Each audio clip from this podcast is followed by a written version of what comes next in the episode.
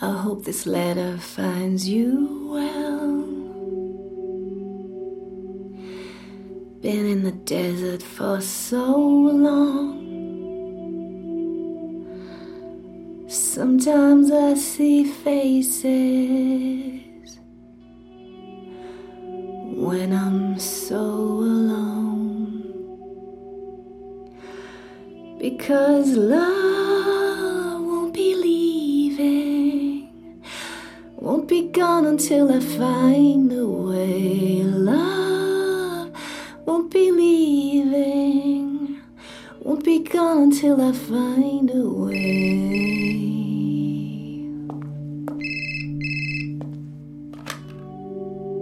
Aisha? Darf ich zu dir aufs Zimmer kommen?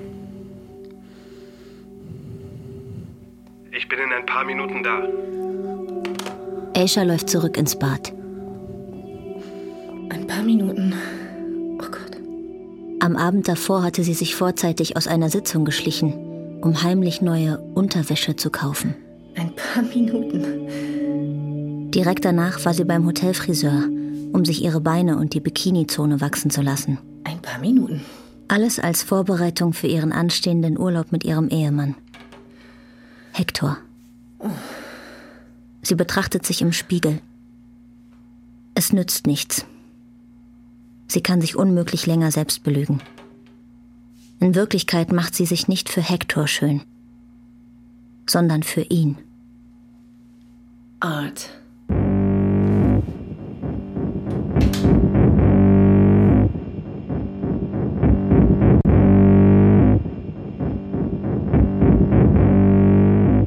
Nur eine Ohrfeige. Hörspiel nach dem gleichnamigen Roman von Christos Tsiolkas. Bearbeitung und Regie Elisabeth Weilmann. Kapitel 6 Aisha Gott, du bist dumm, Aisha. Sieh dich an. Du bist 41, verheiratet und hast zwei Kinder. Art war ihr sofort aufgefallen, Andererseits, wie wahrscheinlich auch jeder anderen Frau, auf dieser internationalen Tagung der Tierärzte. und? Art sieht nicht nur unverschämt gut aus, Flirte ein bisschen. seine Dreistigkeit nach einem kurzen Kennenlernen direkt in ihrem Hotelzimmer anzurufen, imponiert Aisha. Flirten hat noch niemandem geschadet. Ein letzter Blick in den Spiegel. Sie trägt ihr Lieblingskleid aus zitronenfarbener Seide mit einem blutroten Rosenblütenmuster. Es ist kurzärmlich und fällt bis knapp über die Knie. Die leichte Seide, der Stoff, die Farbe schmeicheln ihrer dunklen Haut. Und das Blumenmuster verleiht dem Ganzen einen Hauch femininer Keuschheit. Ich sehe gut aus. Sie sieht gut aus. Wow, du siehst fantastisch aus. Art trägt einen rauchgrauen, leichten Baumwollanzug. Sei nicht albern. Ich bin nicht albern. Es stimmt. Möchtest du etwas trinken? Gerne. Ein Bier. Woher kommst du eigentlich? Ich bin Kanadier. Ja, klar, das weiß ich, aber was ist dein ethnischer Hintergrund? Mein ethnischer Hintergrund. Also, mein Vater ist aus Peking und meine Mutter ist aus Prag. Sie haben sich da kennengelernt. Mein Vater war dort Diplomat. Du kannst dir vorstellen, was das für ein bürokratischer Albtraum gewesen ist, beide Länder dazu zu bringen, eine Ehe zu bewilligen. Doch wahre Liebe setzt sich ja bekanntlich durch. Womit ich sagen will, dass mein Vater meine Mutter auf einem diplomatischen Flug nach Paris illegal aus dem Land gebracht hat und dafür vom diplomatischen Dienst gefeuert wurde. Von dem Tag an hatte er Gelegenheit, es auf dem freien Markt zu einem unglaublich erfolgreichen Geschäftsmann zu bringen. Klingt aufregend. Dein Bier. Danke. Und du? Zum Wohl. Auf uns. Also, was ist dein ethnischer Hintergrund? Mein Vater wurde in Lahore geboren. Seine Familie flüchtete nach der Teilung ähm, nach Bangalore. Und meine Mutter stammt aus einer anglo-indischen Familie. Bist du Hindu? Ursprünglich ja. Aber jetzt bin ich Atheistin. Falls man das heutzutage laut sagen darf. Wann ist eigentlich das Abendessen? Wir haben Zeit. In das war eine anstrengende Woche. Ich bin müde. Vielleicht gehe ich heute mal früh ins Bett. Was ist das? Diätpillen. Für später, wenn wir tanzen gehen. Wir gehen also tanzen, ja? Aber sicher. Mit früh ins Bett gehen wir das heute nichts. Ich glaube kaum. Es ist lange, lange her, dass ich das letzte Mal Speed genommen habe und ich habe nicht vor, es wieder zu tun. Das sind doch keine Drogen. Die sind vollkommen legal und einwandfrei. Aber gut zu wissen, dass du mit Speed experimentiert hast. Ich wusste gleich, dass du eine Frau mit Vergangenheit bist. Und da gehören Drogen auch hin. In die Vergangenheit. Die Pillen sind vollkommen legal. Ich habe sie heute Nachmittag von einem Apotheker bekommen. Thailand ist doch einfach wunderbar, oder? Ich weiß nicht, wie Thailand ist. Außer Hotels, Tagungsräumen, der Khao San Road und ein paar Einkaufszentren habe ich nicht viel gesehen. Und genau deswegen müssen wir heute noch tanzen gehen. Sie gehen tanzen. Natürlich gehen sie tanzen. Während des Essens schiebt Art Aisha unter ihrem Tisch zwei Pillen zu. Sie reibt sie zwischen den Fingerspitzen, steckt sie verstohlen in den Mund, nimmt einen Schluck Champagner und blickt nervös in die Runde. Niemand beobachtet sie. Die anderen sind zu betrunken, um etwas zu merken. Arts Arm liegt auf ihrem Stuhl. Sie lehnt sich zurück, lässt alles auf sich wirken freut sich auf die Tanzfläche. Es ist Jahre her, dass sie das letzte Mal tanzen war. Sie lässt sich mitreißen. Von Art, von den anderen, von der Musik, von diesen stampfenden Rhythmen. Sie schließt die Augen und sucht sich ihren Platz zwischen den zuckenden Körpern. Die Drogen haben ihr nicht die Kontrolle genommen. Nein, Sie haben ihr in den letzten Stunden die Augen geöffnet. Sie nimmt die Welt um sich herum ganz deutlich wahr. Das Licht, die Klänge, ihre Gefühle. Ihr Körper bewegt sich ganz von allein. Unbefangen, flüssig und natürlich.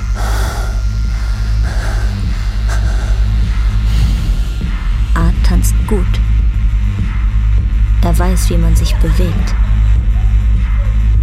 Dennoch, Hector tanzt besser. Während sie mit dem Fahrstuhl in Arts Stockwerk fahren, denkt sie an ihn. Sie sind 19 Jahre zusammen. 19 Jahre, 19 Jahre. In dieser Zeit hat sie ihn nie betrogen. Sie hat vor ihm ein paar Männer gehabt, aber nicht viele. Insgesamt acht. Einer davon war der Bruder ihrer Freundin Rosie gewesen, Eddie. Er war groß, gutmütig und das, was die Mädchen damals eine Granate nannten. Er war älter und sie geschmeichelt, dass jemand, der so beliebt und attraktiv war, sich für sie interessierte. Aber schon nach kurzer Zeit langweilte sie sich mit ihm. Und als sie auf die Uni kam, ließ sie ihn fallen. Bitteschön. Mein Reich. Schön hast du's. Acht Männer. Mach es dir bequem. Und Art würde ihr Neunter sein. Wie fühlst du dich? Sie würde Sex mit ihm haben. Gut. Mehr nicht. Ich fühle mich gut. Ein simpler One-Night-Stand. Er würde keine Bedeutung für ihr Leben haben. Art nimmt seine Krawatte ab und knöpft langsam sein Hemd auf. Was ist deine Frau für ein Mensch? Art legt sich neben sie auf das Bett. Er schiebt langsam ihr Kleid hoch. Meine Frau ist sehr schön. Und klug. Aber ich will jetzt nicht an meine Frau denken, verstehst du? Und ich will, dass du auch nicht an deinen Mann denkst. Du bist wahrscheinlich die begehrenswerteste Frau, die ich je getroffen habe. Und ich sage das nicht, um dich zu verführen, sondern weil es stimmt. Mich interessiert nicht, ob das moralisch in Ordnung ist, was wir hier machen. Ob es richtig oder falsch ist. Mich interessiert nur eins. Seine Entschlossenheit. Ich will dich ficken. seine Selbstsicherheit. Seine Küsse überzeugen sie. Aisha kennt sie, diese tiefe, schwindelerregende Lust. Sie hat sie früher auch bei Hector erlebt. Arts Körper fühlt sich fremd an.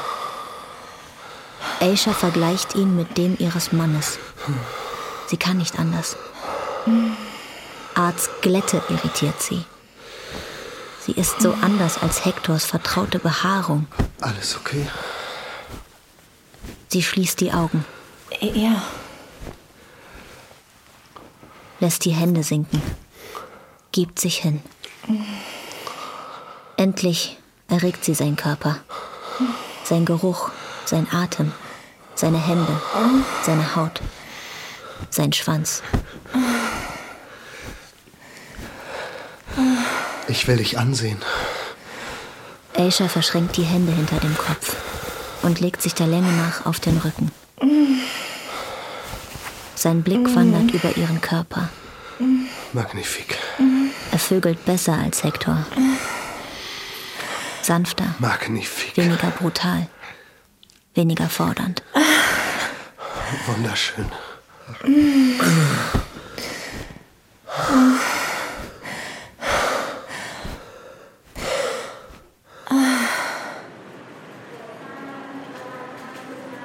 Ihr Flug geht in einer Stunde und 30 Minuten.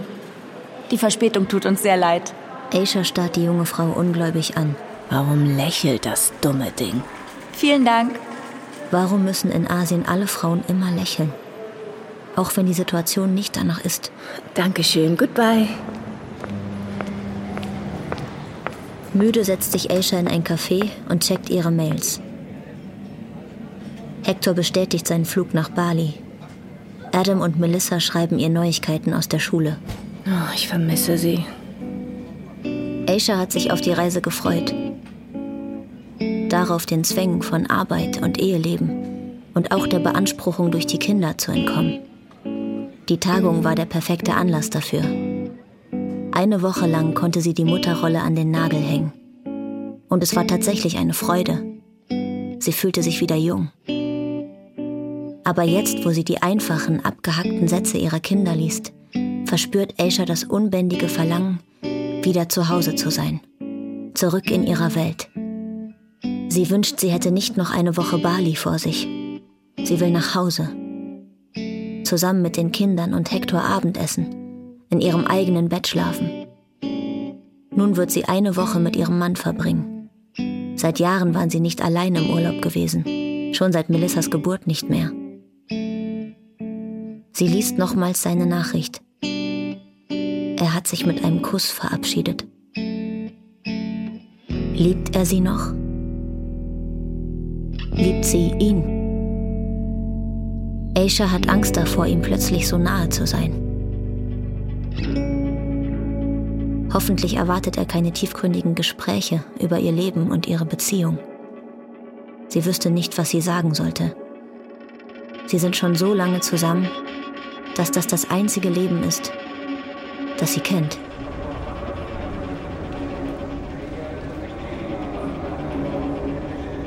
Hector sitzt auf einer Bank, die Arme ausgestreckt.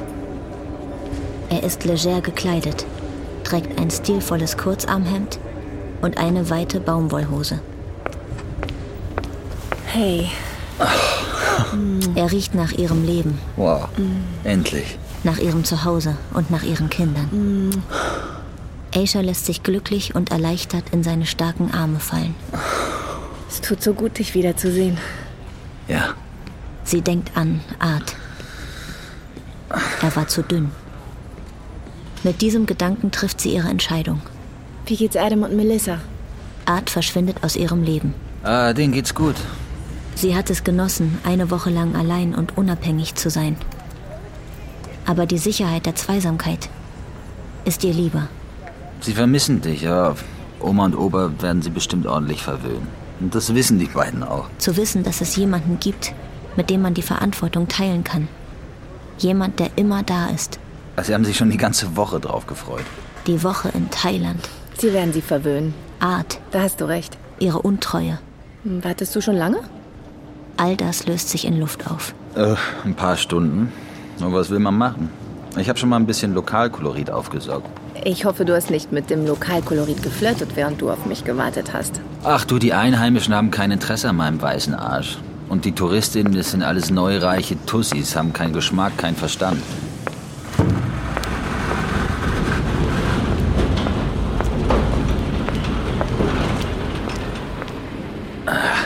So, welcome to Bangkok. Jetzt versuchen wir einen Fahrer zu finden. Unbedingt. Aisha hat in Thailand noch nichts vom Landesinneren gesehen und ist jetzt wie berauscht von den satten Farben und den Gerüchen des Dschungels, als sie aus dem Ballungsgebiet der Stadt hinaus Richtung Gebirge fahren. Zu beiden Seiten der Straße gibt es Stände mit einem riesigen Angebot an Schmuck, Keramikwaren, hinduistischen und buddhistischen Götzenbildern, Anhängern und Kleidern. Hunde und Hühner rennen auf die Straße. Und alle paar Minuten schlägt ihr Fahrer wütend auf die Hupe, um sie zu verscheuchen.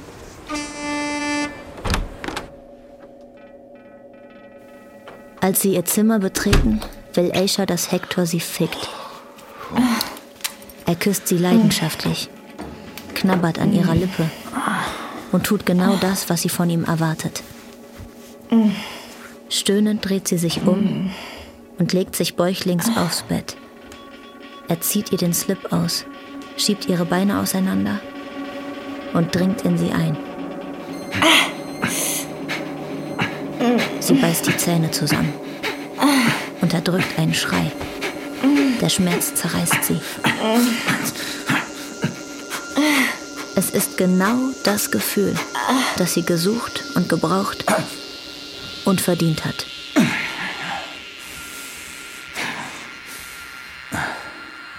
Jetzt gehört sie wieder ihm.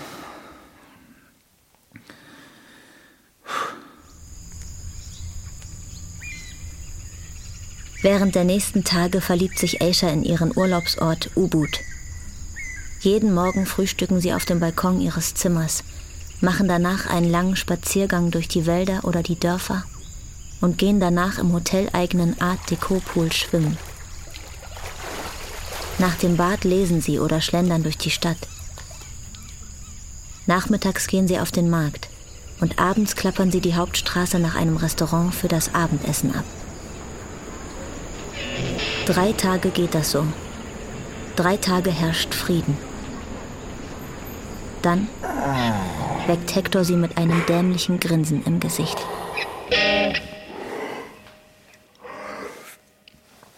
Oh, guten Morgen, Schatz. Komm. Mach den Mund auf. Aisha beschließt es über sich ergehen zu lassen. Als Buße für ihre Untreue. Oh, oh Gott. Du machst es gut. Sei nicht so grob. Angespornt von ihrem animalischen Verlangen am ersten Tag, hat Hector offenbar angenommen, sie sei bereit, sich auf seine Vorliebe für dominanten, aggressiven Sex einzulassen. Das ist sie nicht. Hör auf! Nach ihrem Erlebnis mit Art Wie bitte? kommt sie sich bei Hector wie eine Hure vor. So hart, wie er sie behandelt. Und das trotz ihrer Einwilligung. Du tust mir weh. Und obwohl sie ihn sogar dazu ermutigt hat. Lass mich los. Aisha hat einen Widerwillen gegen seine absurde, theatralische Begierde.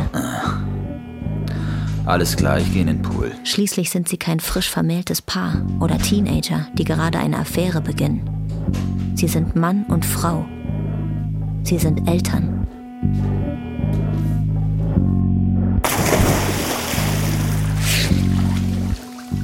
Komm rein. Das erfrischt. Ich zieh mich kurz um. Come on, du kannst auch die Unterhose anbehalten. Ach, sei nicht albern. Es ist doch niemand da. Es sind nur die Angestellten und das stört die nicht. Wir sind doch nur dekadente Weiße. Sie erwarten gar nichts anderes von uns. Du bist ein dekadenter Weißer. Ich bin dunkel. Und ich ziehe einen Badeanzug an. Ach komm, mach doch, was du willst. Aisha geht fluchend auf ihr Zimmer. Immer wenn Hector seinen Willen nicht bekommt, führt er sich auf wie ein kleines Kind. Es muss immer nach seiner Nase laufen. Zwei Stunden später kommt er, setzt sich aufs Bett und blickt missmutig an die Decke. Mir ist langweilig. Das nasse Haar klebt ihm am Kopf. Es ist fast ein bisschen erschreckend, wie gut ihr Mann aussieht.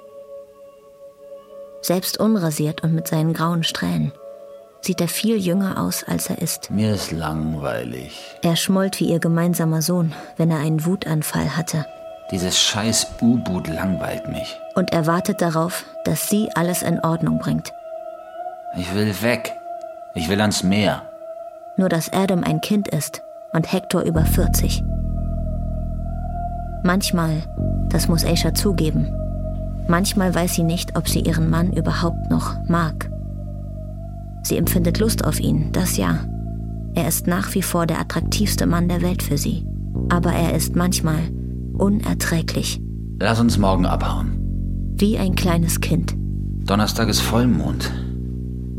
Komm, wir fahren nach Ahmed und sehen uns den Vollmond an. Mir gefällt U-Boot. Ich wüsste nicht, warum wir hier weg sollten. Ich will schwimmen. Deswegen haben wir ja auch ein Hotel mit Pool gebucht.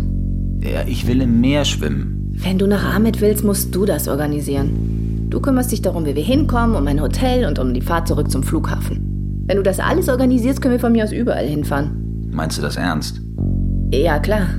Nee. Nachher hältst du mir das wieder vor. Werde ich nicht. Dann gefällt dir das Zimmer nicht. Oder irgendwas findest du immer. Ach, fick dich, Hector. Ich bin nicht deine Mutter. Sandy ist schwanger. Lenk nicht ab. Sie ist schwanger. Schon über den dritten Monat hinaus. Harry hat es mir erzählt, kurz bevor ich abgeflogen bin. Das sind doch tolle Neuigkeiten. Freut mich für Sandy. Für Harry freut es dich wahrscheinlich nicht. Warum versetzen ihr diese Worte einen Stich? Warum ist sie so lächerlich eifersüchtig? Aisha will, dass Hector sich zwischen seinem Cousin Harry und ihr entscheidet. Ganz einfach. Sie will, dass er auf ihrer Seite steht. Sie hat es verdient. Immerhin hat sie sich gegen Art entschieden. Und Harry. Harry ist ein gewalttätiger, böser Mensch. Harry hat ein Kind geschlagen. Äh, ich muss mich anziehen. Aisha ist sich sicher, dass es am Urlaub liegt. Dass alles, was sie an ihrem Mann stört, plötzlich einen so großen Stellenwert bekommt. Während der letzten Tage sind sie ununterbrochen zusammen gewesen. Das erste Mal seit Jahren. Und wieder fragt sie sich, mag ich diesen Mann überhaupt? Ich finde, du solltest Sandy anrufen und ihr gratulieren. Ich schreibe ihr eine Karte. Boah, ich schreibe ihr eine Karte. Du bist echt unglaublich. Wieso? Ich will nicht, dass du ihr eine Karte schreibst. Ich will, dass du sie anrufst. Ich will, dass du sie besuchen gehst. Ich habe kein Problem damit, mich mit Sandy zu treffen. Das weißt du doch. Ah, du hast nur ein Problem mit meinem Cousin. Ja, mit deinem Cousin habe ich ein Problem.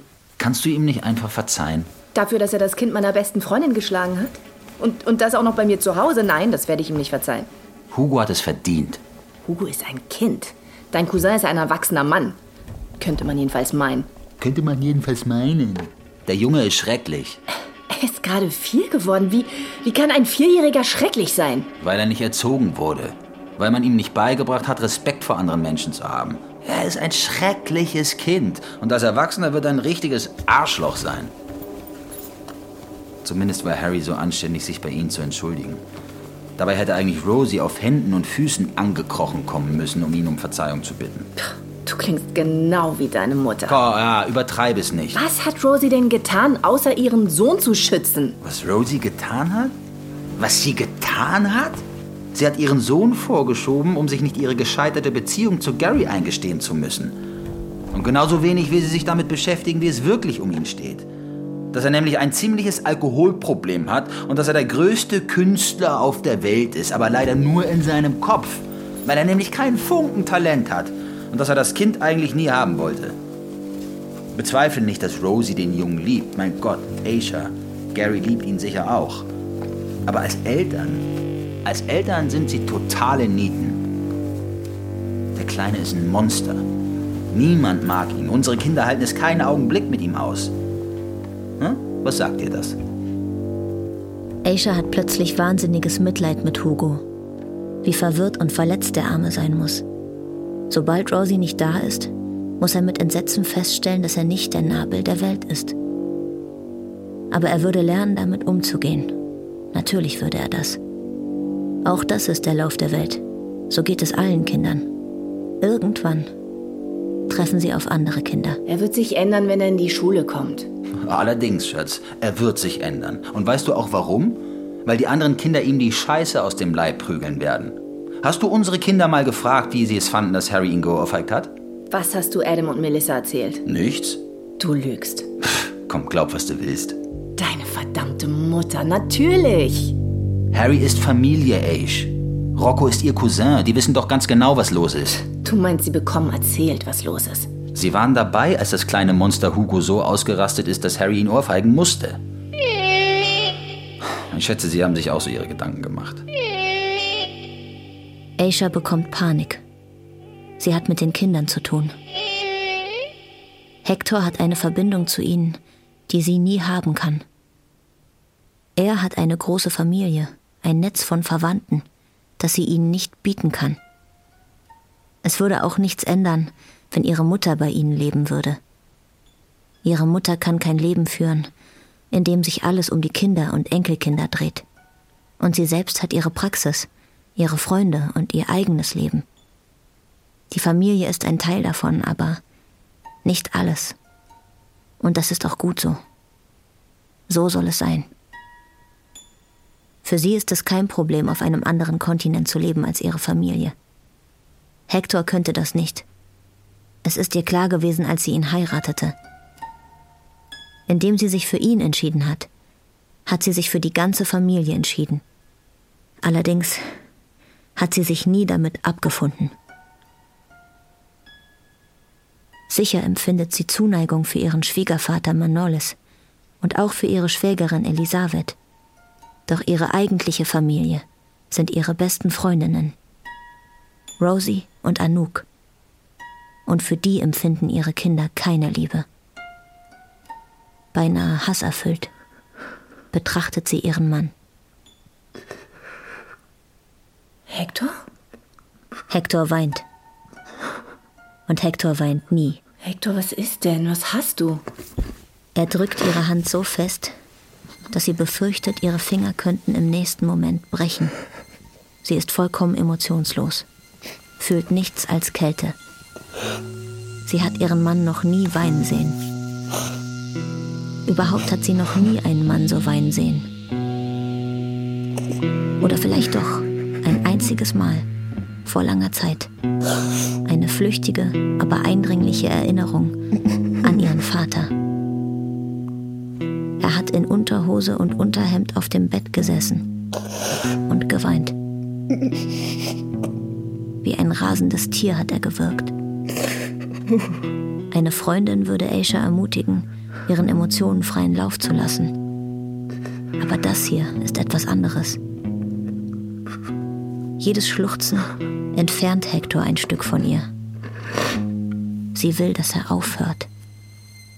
Genau wie damals bei ihrem Vater hat sie Angst. Sie hat solche Angst, dass sie keinen klaren Gedanken mehr fassen kann. Alles, was sie fühlt, ist die Angst, dass danach alles anders sein würde. Es tut mir leid. Aisha blickt in den Spiegel, der gegenüber auf der Kommode steht. Es tut mir leid, Aisha. Sie ist eine attraktive, kluge Frau. Es tut mir leid. Das hat sie nicht verdient. Ich, Nicht im geringsten hat sie so etwas verdient. ich kann so nicht weiterleben. Aisha erstarrt. Er will sie verlassen. Willst du die Scheidung? Nein, Wieder betrachtet sie ihr Spiegelbild. Sie sieht gut aus. im Augenblick weiß ich gar nichts. Sie ist intelligent, Ich, ich, hat eine eigene Praxis. Sie ist 41. ich weiß nur, Sie will nicht allein leben. dass ich mit dir zusammen sein will und, und dass ich dich liebe und ich war, ich war dumm. Tut mir leid. Sie heißt Angela und sie hat ein Praktikum in der Firma gemacht. Ein Praktikum. 19. Studentin. Ich. Ich dachte, ich hätte mich verliebt. Und manchmal wollte ich dich verlassen. Und dann ist mir klar geworden, dass sie einfach nur ein Mädchen ist, irgendeins. Bin da so rein, ich bin da so reingeschlittert. Es tut mir leid. Es tut mir leid. Keine Ahnung, sie war intelligent, reizend. Ich, ich, ich, ich hab dann, irgendwann habe ich, hab ich gecheckt, dass, dass alles, was ich von ihr wollte, dass, dass ihre Jugend war. Ich fühlte mich einfach, ich fühlte mich jung neben ihr. Ich, kurz, kurz fühlte ich mich jung. Aber sie hat mir nichts bedeutet.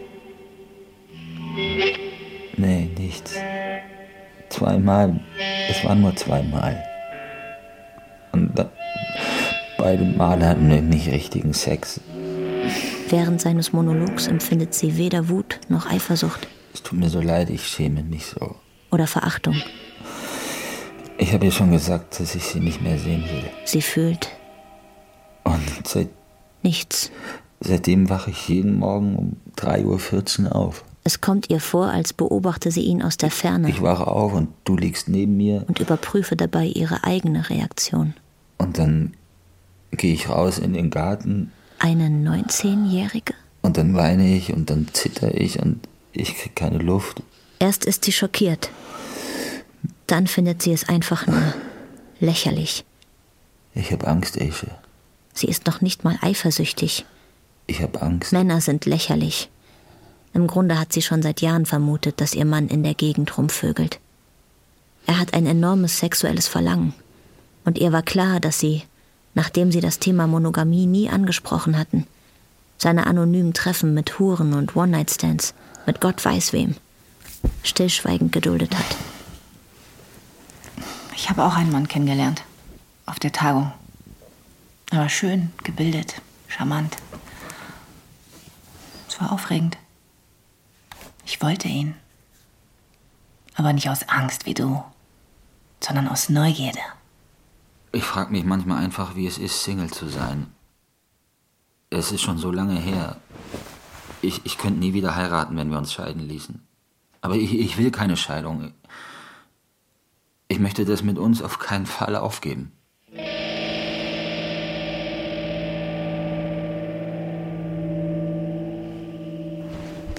Als Aisha am nächsten Morgen aufwacht, merkt sie, dass sie wieder etwas fühlt. Sie öffnet die Augen. Hector schnarcht leise neben ihr. Und dann ganz plötzlich spürt sie nichts anderes als rasende Eifersucht. Eine 19-Jährige. Eine verdammte 19-Jährige. Er war mit einem Kind zusammen. Du warst mit einem Kind zusammen. Aisha blickt an ihrem langgliedrigen Körper hinunter. Du bist so ein. Sie kann sich noch so oft sagen, dass sie attraktiv ist. Verdammter Scheißkerl. Es hilft nichts. Scheißkerl. Er hätte ihr nicht sagen sollen, wie alt das Mädchen war.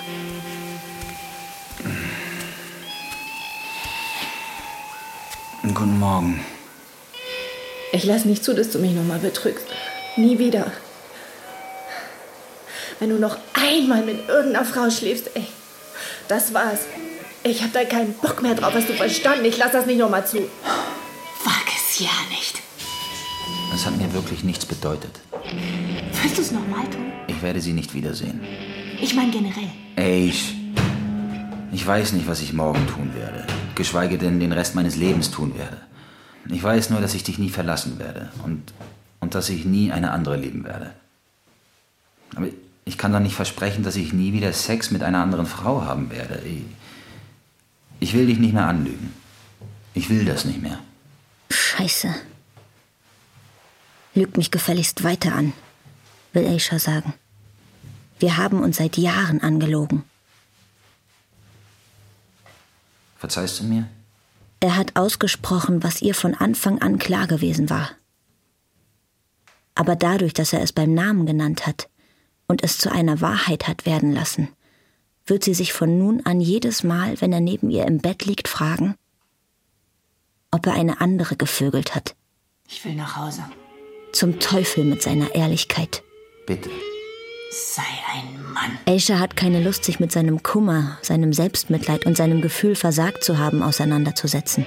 Komm gefälligst alleine klar mit deiner scheiß Midlife-Crisis. Letztlich ist es das, was von der Liebe übrig bleibt. Wenn Lust, Ekstase und Abenteuer sich gelegt haben. Im Grunde ist es ein ständiges Verhandeln. Du langweilst mich. Zwei Individuen, die angesichts der vertrackten, banalen Realität ihres gemeinsamen Lebens Kompromisse eingehen müssen. Sobald wir zu Hause sind, rufe ich Sandy an und gratuliere ihr zu ihrer Schwangerschaft. Es ist wirklich toll, dass sie schwanger ist. Sie versucht es ja schon echt lange. Harry hat mir an seinem Geburtstag erzählt, wenn es diesen Sommer nicht klappt, dann würden sie es mit einer künstlichen Befruchtung versuchen. Und das wäre ganz schön hart für die beiden gewesen. Für Sandy meinst du? Es wäre hart für Sandy gewesen. Für Harry wäre das kein Problem gewesen. Für Harry läuft doch immer alles bestens. Menschen ändern sich, Aisha. Ich spreche nicht nur davon, dass er Hugo geschlagen hat. Himmel, das war vor mehr als zehn Jahren. Er hat sie zusammengeschlagen. Das Schwein hat sie zusammengeschlagen. Aisha war damals mit Adam schwanger. Sie haben die Bremse in der Einfahrt quietschen hören. Und als Sandy hereinkam, Bluse und Hose mit dickem rotem Blut verschmiert, haben sie gedacht, sie sei betrunken. Dann sahen sie, dass ihre Nase gebrochen, ihre Lippe aufgeplatzt und ihr Kiefer so verschoben war, dass sie nicht mal mehr sprechen konnte. Als sie Hector entgegensank, fielen ihr zwei Zähne aus dem Mund. Verlass ihn, hat Aisha gesagt. Und es hat fast wie ein Befehl geklungen. Aber Sandy blieb bei ihm. Er hat sie nie wieder geschlagen. Sagt er. Ich werde Sandy besuchen und nett zu ihr sein. Aber deinem Cousin werde ich niemals verzeihen. Ich hasse ihn. Aisha fühlt sich erst wieder normal, als sie zu Hause ankommt, ihre beiden Kinder in die Arme schließt. Das ist ihr Leben. Das ist es, was wirklich zählt, wofür sie all die Zugeständnisse, Kompromisse und Niederlagen in Kauf nimmt. Ihr Urlaub, Bangkok, Bali, ganz Asien, gerät bald in Vergessenheit und damit alles, was dort vorgefallen ist. Fast alles. Denn sie kann eines nicht ignorieren. Hector. Er hat sich in Asien verändert. Er wirkt unruhig, macht kaum noch Witze, bringt sie nicht mehr zum Lachen und sieht erschöpft aus, wenn er von der Arbeit kommt. Außerdem hört er kaum noch Musik. Von all den Veränderungen ist das die verwirrendste. Ihr Haus war immer von Musik erfüllt gewesen. Nun ist es still.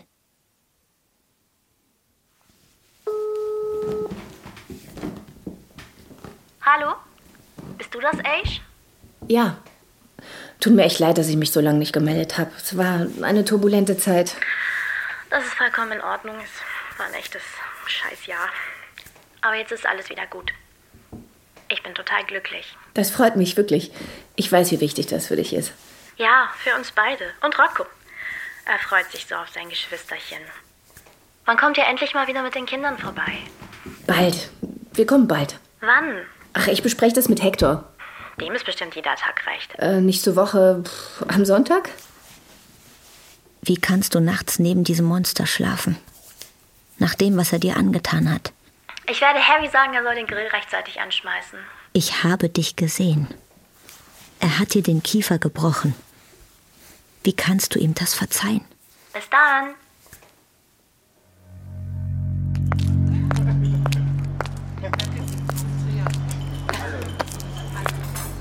Hi. Hey. Na? Wie war Asien? Durchwachsen. Zwei Wochen ohne Kinder, das muss doch der Traum gewesen sein. Ich habe sie vermisst. Apropos, Sandy ist schwanger. Oh, dann Cheers. Auf die Mütter. Ich treffe sie. Und Harry. Die weiß nicht, was ich Rosie sagen soll. Du meinst, weil Harry ihren Sohn geohrfeigt hat? Tja, ich habe das Gefühl, ihr in den Rücken zu fallen. Ganz ehrlich, mir ist das ziemlich egal. Wie du weißt, geht mir Rosies und Garys Rachefeldzug am Arsch vorbei. Und Hugo hat das nicht anders verdient. Die Ohrfeige war gerechtfertigt. Gerade weil er erst vier Jahre alt ist. Er hat das nicht anders verdient. Wie geht's Reese? Scheiße, ey. Ich glaube, ich muss ihn verlassen. Er ist noch ein Kind. Das ist das Problem. Er glaubt, alles auf einmal haben zu können. Kinder, Unabhängigkeit, Reisen, Weltfrieden. Naja, es spricht doch nichts dagegen, dass du ein Kind bekommst. Wie kommst du darauf, dass ich eins will? Ich weiß nicht, ob du unbedingt eins willst. Ich sag nur, dass du es haben könntest. Aber ich will verdammt noch mal keins. Ich habe eine E-Mail von Art bekommen. Dem Kanadier? Von dem du mir am Telefon erzählt hast? Ja. Er schrieb, ich kann dich nicht vergessen. Geht's dir auch so? Antworte nicht. Du bist verheiratet, Ace. Du darfst ihm nicht antworten. Erzähl du mir nichts übers Verheiratetsein. Das würde ich nie tun, Ace, aber das war ein One-Night-Stand auf einer Tagung. Das war ein Traum. Das war nicht die Realität. Die Realität sind Hector und du. Willst du mit Hector zusammen sein? Ja. Dann antworte nicht auf seine Mail.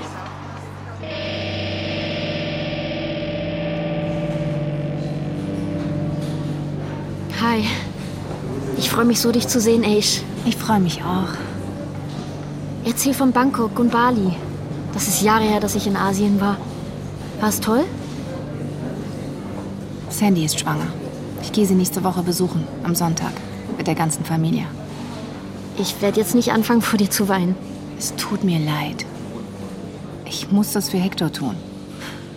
Weißt du, was ich nach der Verhandlung zu Hugo gesagt habe? Ich habe ihn angelogen. Ich habe ihm erzählt, die Richterin hätte den bösen Mann, der ihn geschlagen hat, ins Gefängnis gesteckt. Und dass sie gesagt hätte, Menschen, die Kinder wehtun, seien Abschaum. Allerübelster Abschaum. Dabei ist gar nichts passiert. Gar nichts. Eine kleine Zurechtweisung. Das war's. Kinder zu schlagen ist offenbar in Ordnung. Wie bringst du es fertig, mit diesem Schwein zu reden? Ich muss das für Hector tun. Hector. Hector war schon immer ein Arschloch. Der ist noch schlimmer als Harry. Der ist ein arrogantes Stück Scheiße und ein Langweiler. Er hat Shamira und Bilal gegen uns aufgehetzt. Es tut mir leid, Rosie. Alle. Er hat alle gegen uns aufgehetzt, sogar dich. Es tut mir wirklich leid. Bitte glaub mir. Geh nicht hin. Wenn du zu ihm gehst, dann verzeih ich dir das nie.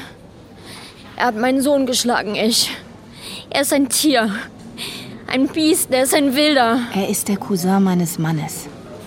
Das ist, das ist mir scheißegal. Aisha blickt in ihre fast leere Kaffeetasse. Sie fühlt sich nackt, bloßgestellt. Als sie wieder aufblickt, trifft sie Rosies zorniger Blick. Sie muss sich entscheiden. Alles, was sie will, ist für ihre Freundin da zu sein. Sie will, dass alles wieder so ist wie früher. Sie muss nur zurücknehmen, was ihr Hector versprochen hat. Seit Asien weiß sie, dass sie mit ihm einer ungewissen Zukunft entgegensieht. Rosie hingegen, ihre Freundschaft zu ihr und auch zu Anouk, all das verkörpert ihr Leben und ihre Jugend. Es gehört zu ihr, macht sie zu der, die sie ist. Sie könnte Hector verraten und sich für ein anderes Leben entscheiden. Der Gedanke ist aufregend. Ein neues Leben in einer anderen Welt. Mit Art. In einem anderen Land, einer anderen Stadt.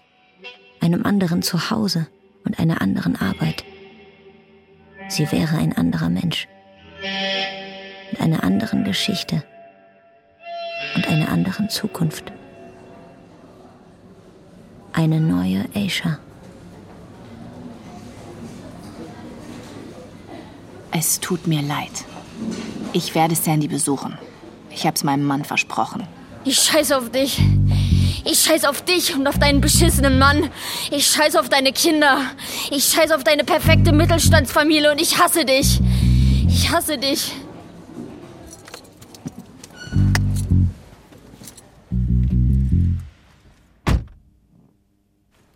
Auf dem Heimweg macht Aisha in ihrer Praxis halt. Sie setzt sich auf einen Stuhl und blickt zu einem der Infusionsgeräte hinüber. Es gibt ein Spiel, das sie manchmal spielt. Nicht nur, wenn sie traurig oder verunsichert ist. Es beruhigt sie. Sie stellt sich vor, wie sie sich umbringen würde, falls sie keinen Ausweg mehr sieht. Sie würde an den Medikamentenschrank gehen und eine 60 Milligramm Spritze mit Letabab aufziehen. Das grüne Narkosemittel würde sie in einen Beutel Kochsalzlösung spritzen und ihn dann aufhängen. Sie würde die maximale Tropfgeschwindigkeit einstellen. Dann würde sie sich einen Venenkatheter legen, wahrscheinlich am linken Arm, und ihn an den Tropf anschließen. Ein smaragdgrüner Tod. Sie steht auf und geht zurück ins Büro. Der Bildschirm wirft ein pulsierendes silbernes Licht in den Raum. Sie öffnet ihr E-Mail-Programm und klickt auf Arts Nachricht.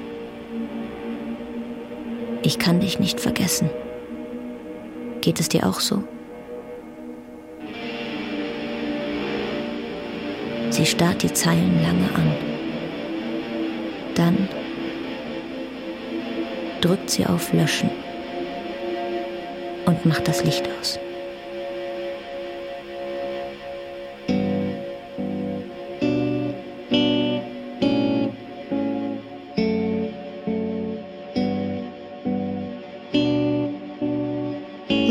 Ohrfeige. Kapitel 6 Aisha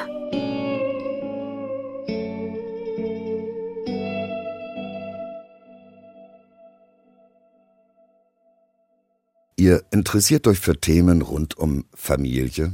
Dann empfehlen wir euch den Podcast Familientreffen.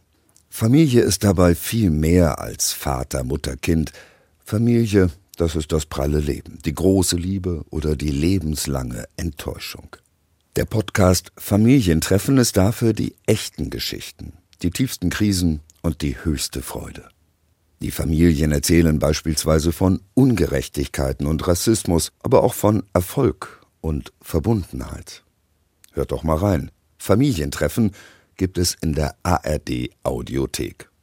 Den Link findet ihr in den Show Notes.